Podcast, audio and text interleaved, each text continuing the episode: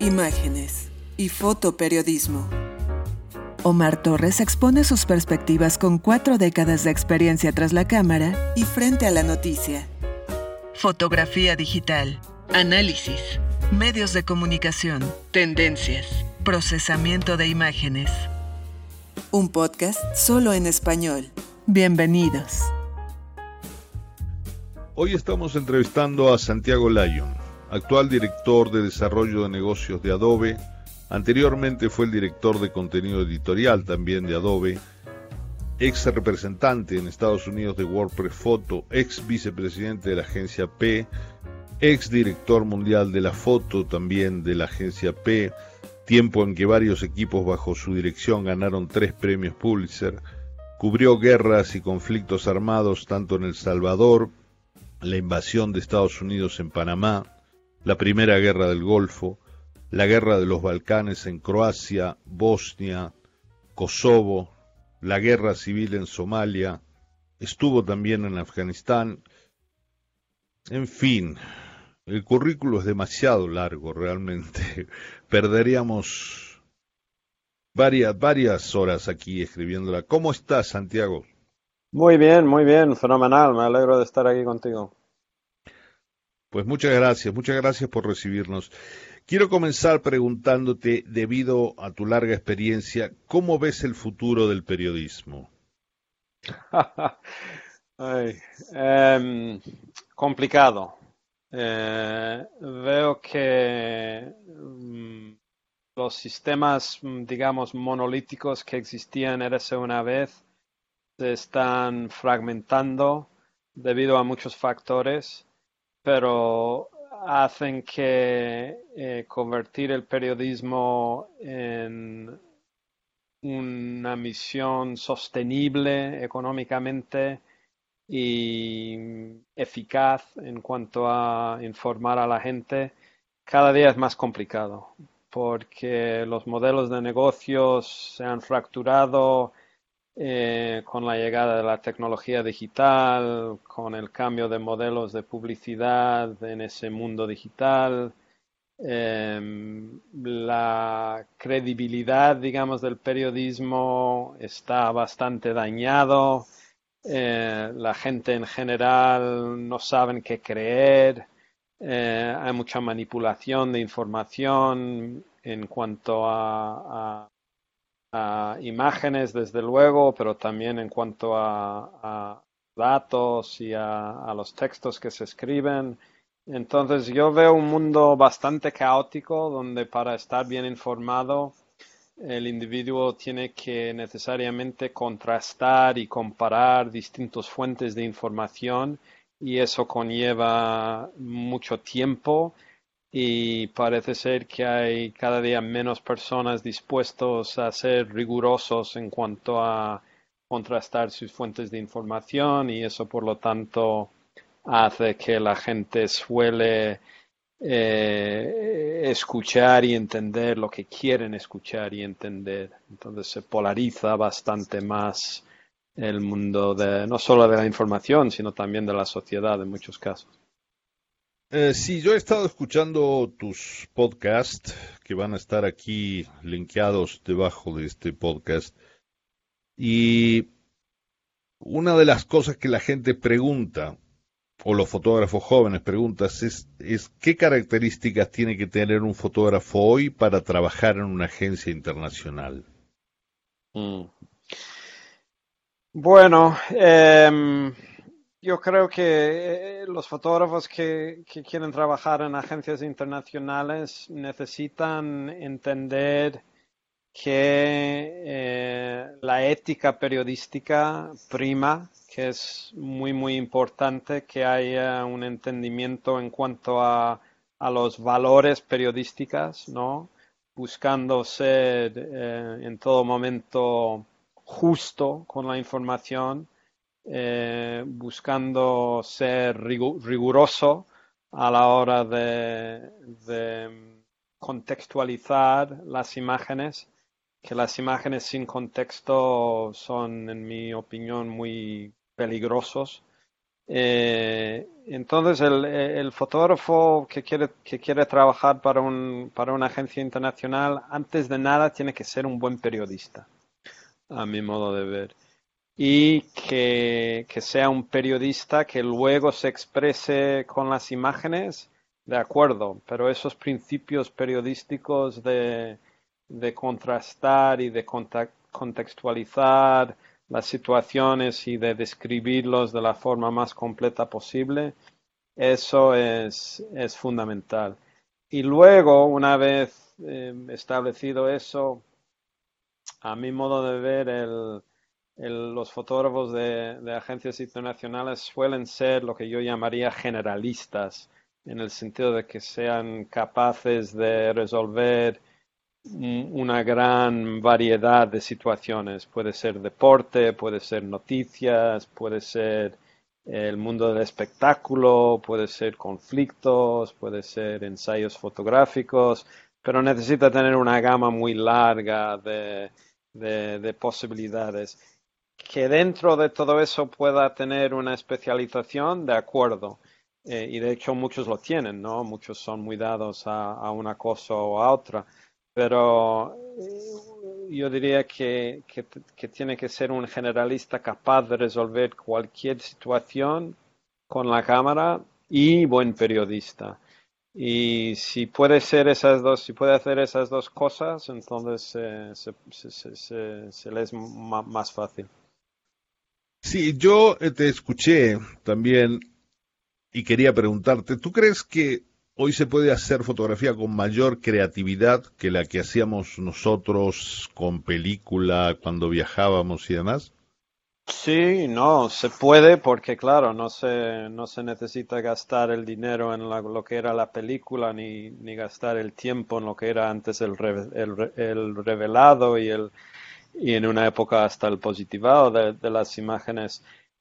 Hay mucho más campo ahora para ser más creativo. Eh, y yo creo que es más, es, necesario ser más creativo para que las imágenes del fotógrafo en cuestión em, se, se, hagan notar, salgan de, de, lo que es la masa de imágenes, ¿no? Porque vivimos en un mundo donde estamos totalmente saturados de imagen, tanto imágenes de medios sociales como de medios tradicionales, y, básicamente las imágenes, si tú ves las imágenes que prosperan, en el sentido de que o que se consumen más o que se hagan notar o, o, que se compran más, suelen ser las imágenes más llamativas. ¿Y llamativas en qué sentido? Llamativas en que haya una, una combinación exitosa de la imaginación del fotógrafo y mm, la situación y la utilización de los herramientas que tiene el fotógrafo a mano eh, combinado con la historia que, tiene por delante para contar. El mercado fotográfico está muy complicado, ya lo sabemos todo. Eh, ¿Tú crees que hoy los fotógrafos tienen que abrirse más a otro tipo de fotografía, no solo la fotografía periodística? Salvo los fotógrafos que están en plantilla para organizaciones como agencias o diarios o otros medios de comunicación donde, donde tienen, digamos, el sueldo garantizado, salvo esas personas, que son muy pocas, em, los demás yo creo que les es muy necesario diversificar, que, un día pueden estar trabajando para una agencia como France Press o como AP o como Reuters ah, y les pueden pagar lo que pagan por un trabajo diario.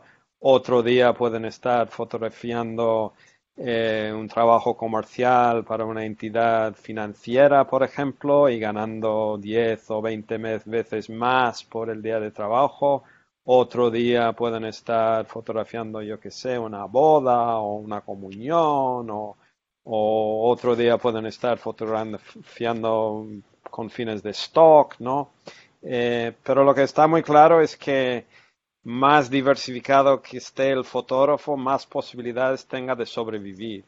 Porque para muchos fotógrafos jóvenes y de hecho las, universidades y las academias fotográficas cada día eh, eh, introducen al mercado fotográfico centenares y centenares de fotógrafos, el 90% de esas personas mm, no van a poder ganarse la vida con la fotografía, les, es imposible, les será imposible. Los que pueden hacerlo lo van a hacer gracias a su habilidad de, diversificar no solo para quién trabajan, sino cómo trabajan. Eh, por ejemplo, eh, hablamos un poco más de extender esa diversificación a, otros medios complementarios. Entonces, el fotógrafo que sepa hacer vídeo eh, va a tener mayor posibilidad de triunfar. El fotógrafo que sepa escribir, el fotógrafo que sepa grabar audio, el fotógrafo que sepa eh, editar audio, vídeo eh, o texto. O sea, más bien extender esa idea de generalista fuera del campo meramente de las imágenes y, extenderlo al mundo de la comunicación, escogiendo el herramienta adecuado y necesario para cada tarea que tiene por delante, eso para mí es el, futuro. Eh, ¿Has encontrado cosas nuevas viendo Instagram? Eh, lo que a mí me gusta de, Instagram, eh, y, comento que por el momento he suspendido mi cuenta de Instagram como forma de protesta contra lo que yo veo es una, política equivocada de, los dueños de Instagram en cuanto a, a, no responsabilizarse por mucho contenido que hay en Instagram y Facebook. Pero eso aparte en Instagram lo que a mí me fascina son las historias de Instagram, donde el creador, el fotógrafo, la persona eh, puede combinar muchos elementos en un mismo em, en un mismo bloque, digamos. Eh, que puede combinar imagen, eh, vídeo, texto, visualización de datos, mapas, eh, sonido y, hacer de eso una forma de contar la historia muy densa. y esa densidad yo creo que va muy en línea con el corto tiempo que tienen ahora los medios de comunicación para agarrar la atención del lector. O sea, si tú miras, los estudios, dicen, por ejemplo, en los vídeos eh, en línea eh, relacionados, por ejemplo, con noticias, que después de 45 segundos se pierde la mitad de la audiencia. Eh, y eso son cifras desde hace algunos años. Me imagino que se ha, se ha acelerado eso. Que tienes en un, aparato móvil que para, para, atraer o agarrar la atención del lector, en un principio, cuando lo, lo mira por primera vez de forma casual, digamos, tienes menos de un segundo para, para agarrar la, la atención del consumidor. Entonces todo se vuelve más rápido y todo se vuelve más denso. Y lo que me gusta de las historias de Instagram es esta forma de combinar tantas formas de contar la historia en un bloque relativamente corto. Y eso parece ser que a los a, las nuevas generaciones de consumidores es lo que les gusta, porque no necesitan gastar mucho tiempo, pueden estar bien informados y luego pueden seguir y buscar otro, otro contenido. Entonces, eh, ¿qué recomendaciones darías tú para los fotoperiodistas? ¿Qué propuestas en materia de historias deberían dar ahora o deberían ofrecer? ¿En qué sentido? E, en materia de historias fotográficas. O sea, en materia de, story, de storytellers. O sea, que eh. Tienen que tener nuevas propuestas, diferentes propuestas, Mira, yo creo que las, formas de narrar historias, em, o sea, e, e, e, en, su centro, no han cambiado mucho a lo largo de la historia. Entonces se cuentan las historias eh, de forma muy parecida. Y, cuál es el raíz o cuál es el, núcleo de todo eso?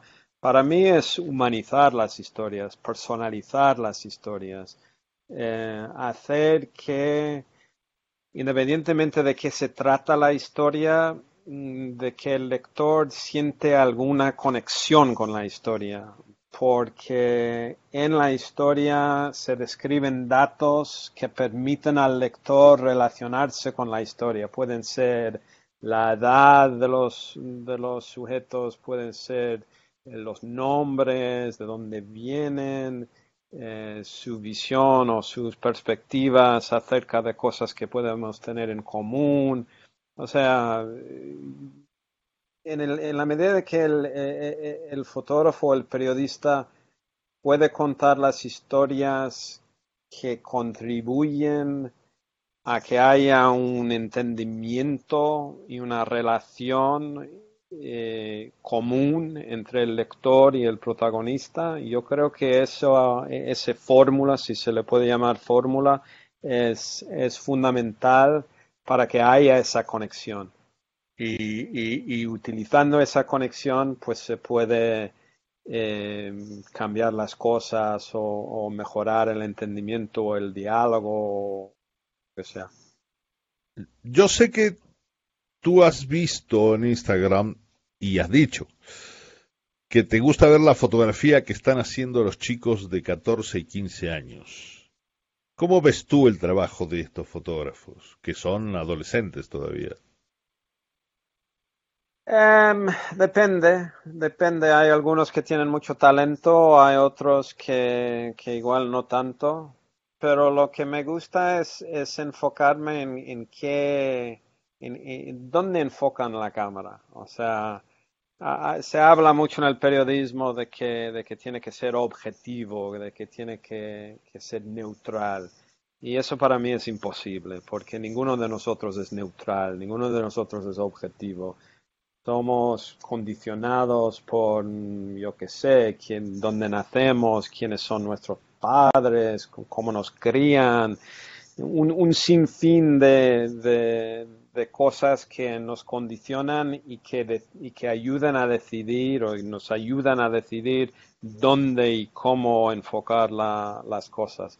Entonces, cuando yo veo estos jóvenes, por ejemplo, eh, lo, de, lo, de, lo de Snapchat, ¿no? que es una forma que tienen eh, las nuevas generaciones, adolescentes sobre todo, pero gente que se están comunicando de forma constante, ¿no? como un chat en texto, pero también utilizando imágenes. Entonces, ¿qué hacen? Pues se hacen un sinfín de selfies eh, y, se intercambian los selfies un poco para mm, verificar que, estén vivos un poco para, para mostrar que ahí están y que están prestando la, atención entre ellos. Y es un uso de la fotografía que cuando tú ves las selfies en cuestión, no son selfies así de, con buena composición, no, no, no, son selfies desechables son ni siquiera se concentran en, la composición de las imágenes, porque son capaces de mandarse a lo largo de un día centenares de selfies.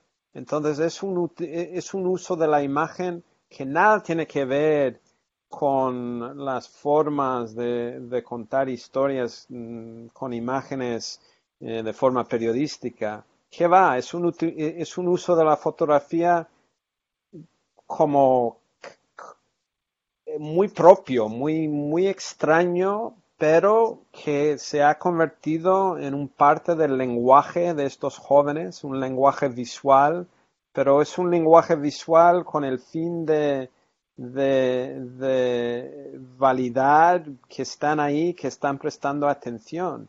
No es, un, no es una comunicación visual uno puede sentarse delante de la imagen y leer la fotografía como se hacía érase una vez.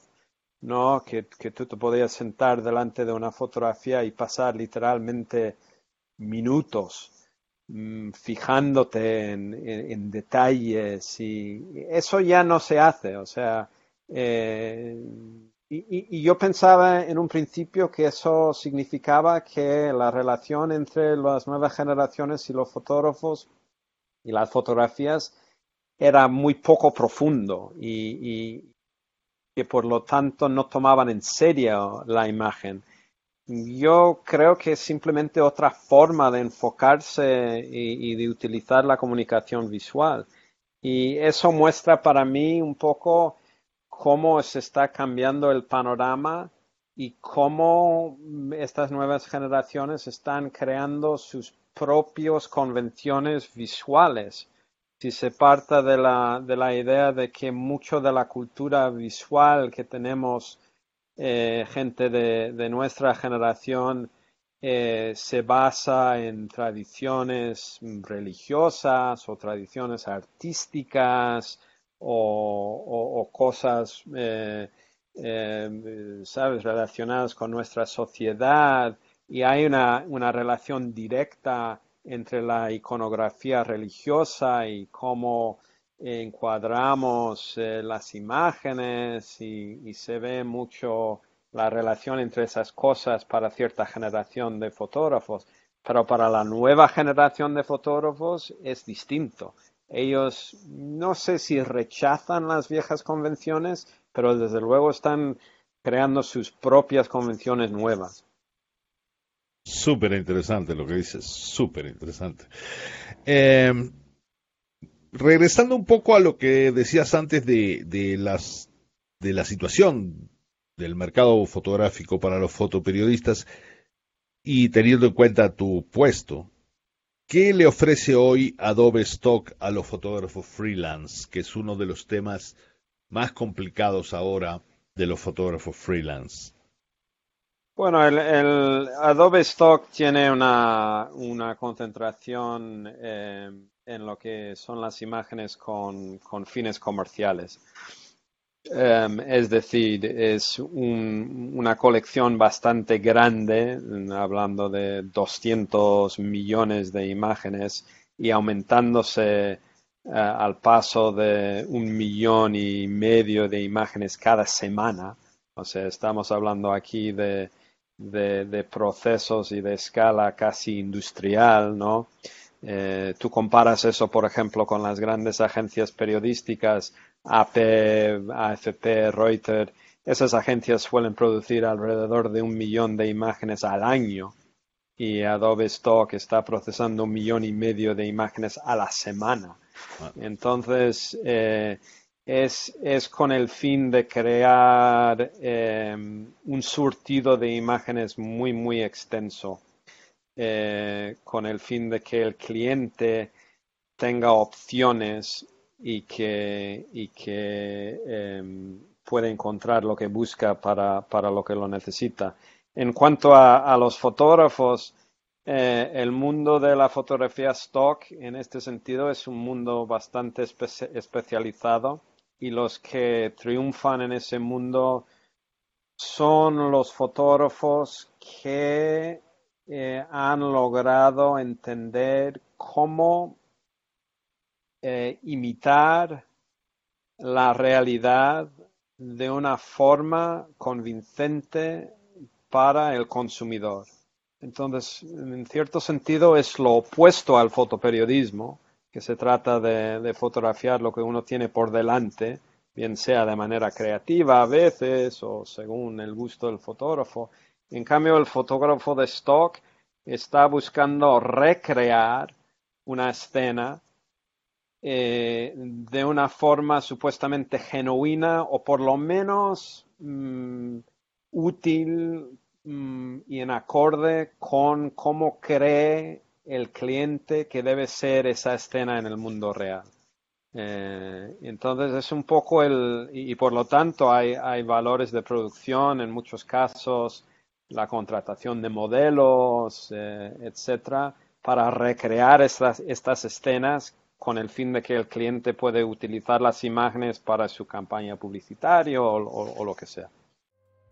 Imágenes y fotoperiodismo, solo en español. Bueno, es evidente que tienes una visión absolutamente total de todo el mercado periodístico. Eh, sé que Adobe está también trabajando en el tema de la verificación de imágenes. Sí, eh, a finales del año pasado ah, empezamos un proyecto junto con el New York Times y Twitter em, para ver lo que podemos hacer en cuanto a la verificación de imágenes, entendiendo de que cada día hay más dudas sobre la autenticidad de las imágenes, hay más, cada día más manipulación, no solo en fotografías, sino también en vídeo, los, los supuestos deepfakes, ¿no? Falsificaciones profundas, eh, en los cuales es, es, bastante difícil distinguir entre la realidad y lo, y lo inventado. Entonces, como, como una empresa que diseña los herramientas eh, originalmente con fines creativos, ¿no? Con el mundo creativo, eh, Adobe siente, se siente cierta responsabilidad a la hora de ayudar a medios de comunicación y otros a entender eh, qué, qué, es lo que se ha hecho con las imágenes, ¿no? Y entonces estamos estudiando las formas de aportar algo a, esa discusión para que los medios de comunicación o los editores o los fotógrafos tengan opciones para poder em, seguir, digamos, la custodia de la imagen y entender qué es lo que se ha hecho a esa imagen o ese vídeo desde que fue creado es una herramienta más en, un esfuerzo, diría yo, más extenso que, que, se está haciendo hoy día en el mundo de las comunicaciones digitales para poder em, garantizar, en la medida que eso sea posible, garantizar la autenticidad de las imágenes para que puedan ir a misa, digamos. Yo sé que estás muy interesado en el tema de Machine Learning y de inteligencia artificial. ¿Cómo, ¿Cómo crees que repercute esto con la cantidad de cámaras que hay hoy? O sea, cámaras de vigilancia, cámaras este, de reconocimiento facial, cámaras eh, que se utilizan para medicina. Eh, ¿cómo, ves que eh, interactúa esto con el tema fotoperiodístico? Porque hay muchas noticias que salen desde esas cámaras también. Sí, bueno, es, es, bueno, eh, la verdad es que hay más cámaras en el mundo hoy día que, que nunca, ¿no? Hay, hay millones o hasta billones de cámaras fotográficas y de video eh, en todo el mundo con, con fines muy distintos, ¿no? Unos con, con fines de vigilancia, otros con, con em, fines de, distintas, ¿no? Entonces, eh, lo que está claro es que, por ejemplo, en el mundo del fotoperiodismo, eh, es difícil a veces encontrar las imágenes que uno necesita eh, por parte del cliente, porque utilizamos palabras para encontrar imágenes. Eh, y, las palabras se encuentran en los pies de foto, en el, se llama el metadata, ¿no? las palabras que acompañan la imagen con el fin de archivarlos y de, y de encontrarlos, pero sigue siendo un desconecto entre utilizar palabras para encontrar imágenes. ¿Qué pasa si utilizamos imágenes para, para encontrar imágenes? Y, de hecho esto existe desde hace tiempo con el, el, reverse image search de Google, ¿no? Que tú cuelgas eh, una imagen dentro de Google y te encuentran otras imágenes similares.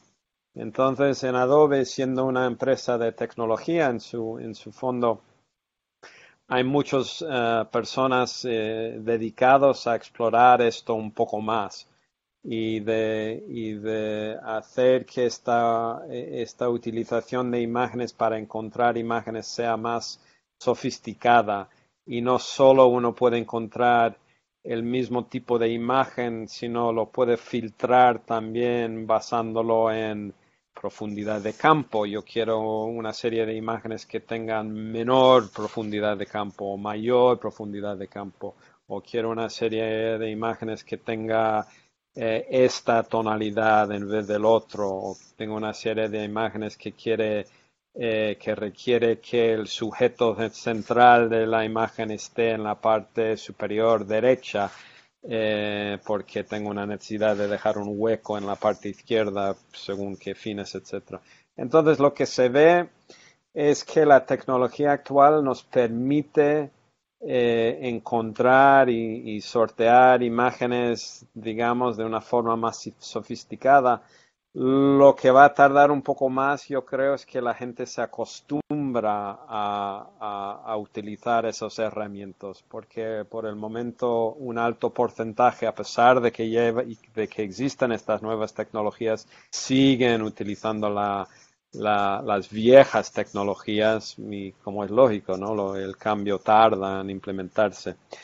Pero en cuanto al fotoperiodismo, eh, directamente eh, el reconocimiento facial, la, tecnología que existe ahora mismo, eso puede ser útil eh, en el momento de averiguar, bueno, con quién estuve este líder, ¿no? Con quién estuve esta persona, con quién se rodea. Y de hecho ya han salido a la luz en los últimos años análisis de imágenes que que juntan, la, lo, eh, digamos, que identifican los lazos que pueden haber entre, entre personas de valor noticioso.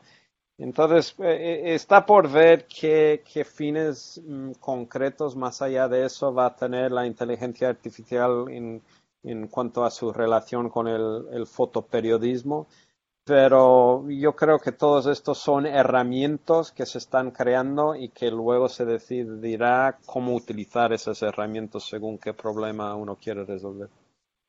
De acuerdo. Eh, no puedo dejar de lado tu experiencia como, eh, como editor de fotos, porque hay gente que sí le interesa también saber cómo es el trabajo de un editor de fotos. Tú, siendo vicepresidente de la P, tenías un departamento de foto con cientos de fotógrafos, ¿verdad?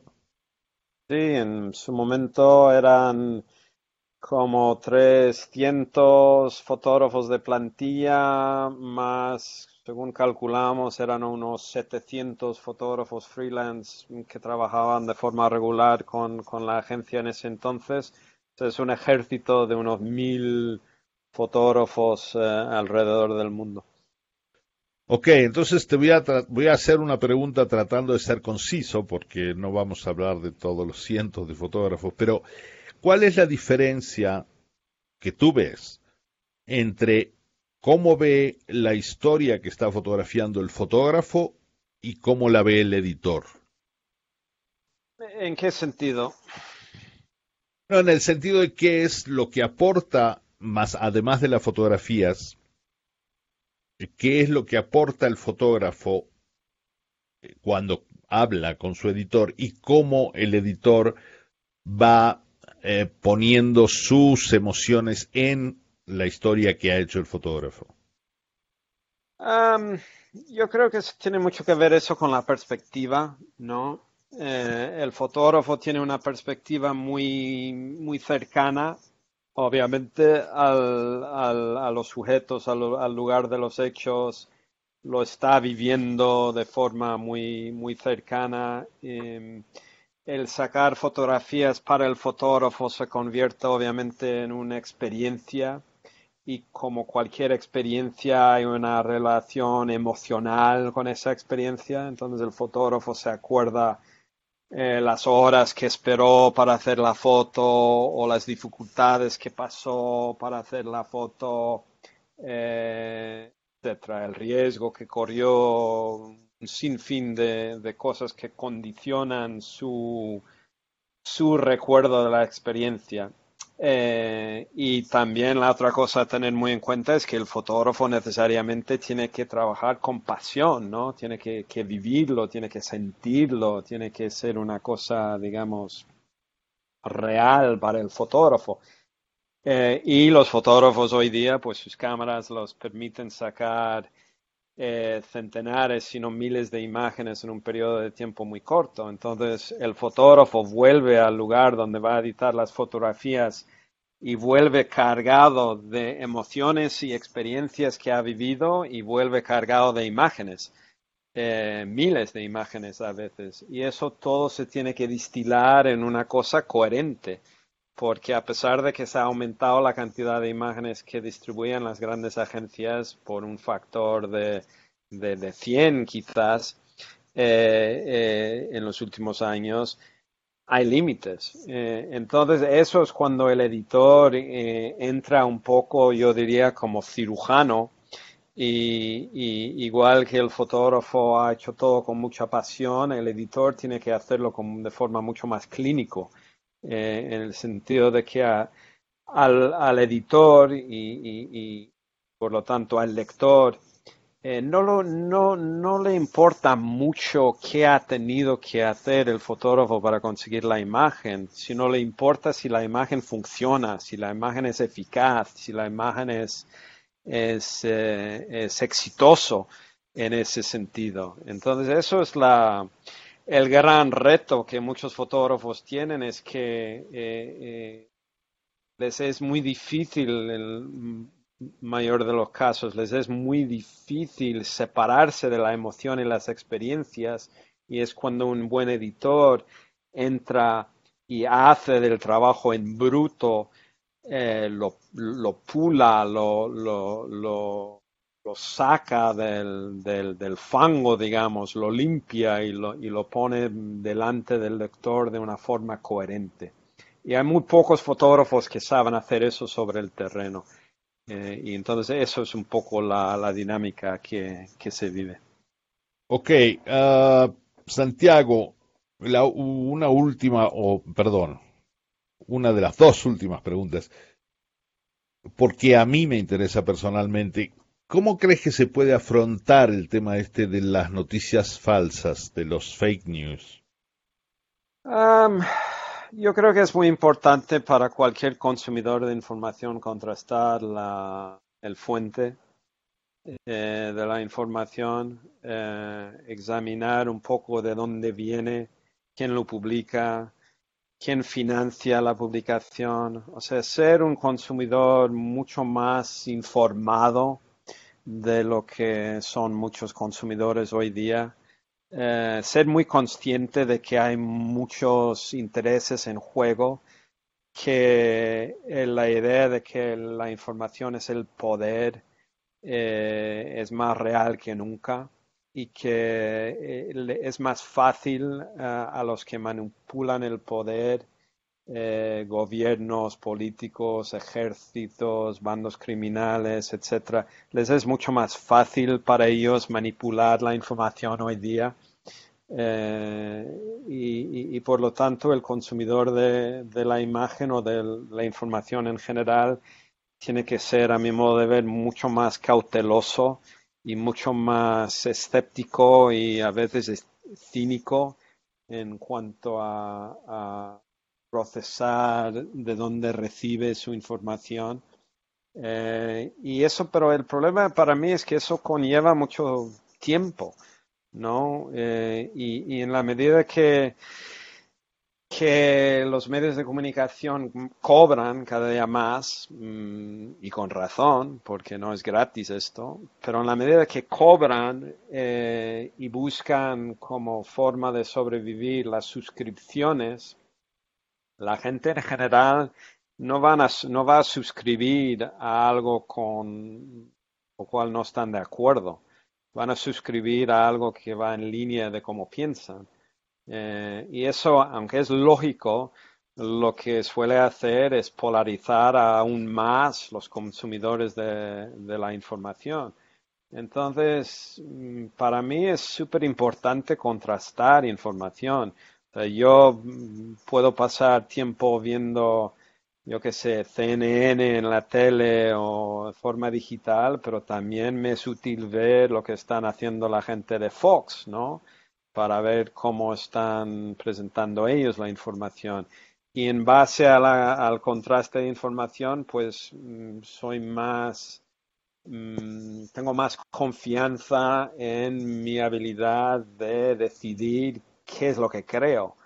Pero insisto, el problema es que mucha gente no, no se, no se, no, no toman el tiempo necesario para hacer eso, o bien porque no lo tienen, o bien porque no entienden la dinámica, etcétera. Entonces, es cada día más complicado, ¿no? Eh, saber qué, uno está leyendo, viendo o, cómo están contando las historias.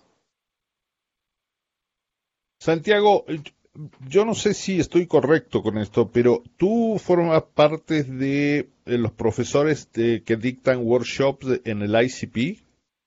Sí, yo doy clases ahí con frecuencia en el ICP, sí y has estado también en el consejo directivo del Eddie Adams Workshop. También. Pues eh, Santiago Lyon, muchísimas gracias uh, por recibirme. La verdad que tu currículum es impresionante. Hay mucha gente que realmente quiere escucharte. Y bueno, te agradezco muchísimo que me hayas recibido. Y estoy seguro que hay mucha gente que va a empezar a, buscarte, a seguirte. El link para verlo a Santiago en Twitter va a estar debajo de este podcast. Pues nada, muchas gracias a ti, Omar. Han sido muchos años de amistad y, espero que, sigan y gracias por lo que estás haciendo en cuanto a ayudar que la gente entienda un poco más de lo que va este mundo de la fotografía. Gracias a ti, Santiago. Santiago Lyon, ya escucharon toda su, su historia, toda su currículum. Síganlo en Twitter y esto fue Imágenes y Fotoperiodismo. Muchas gracias. Sigue a Omar Torres en Twitter, arroba Omar José 1985.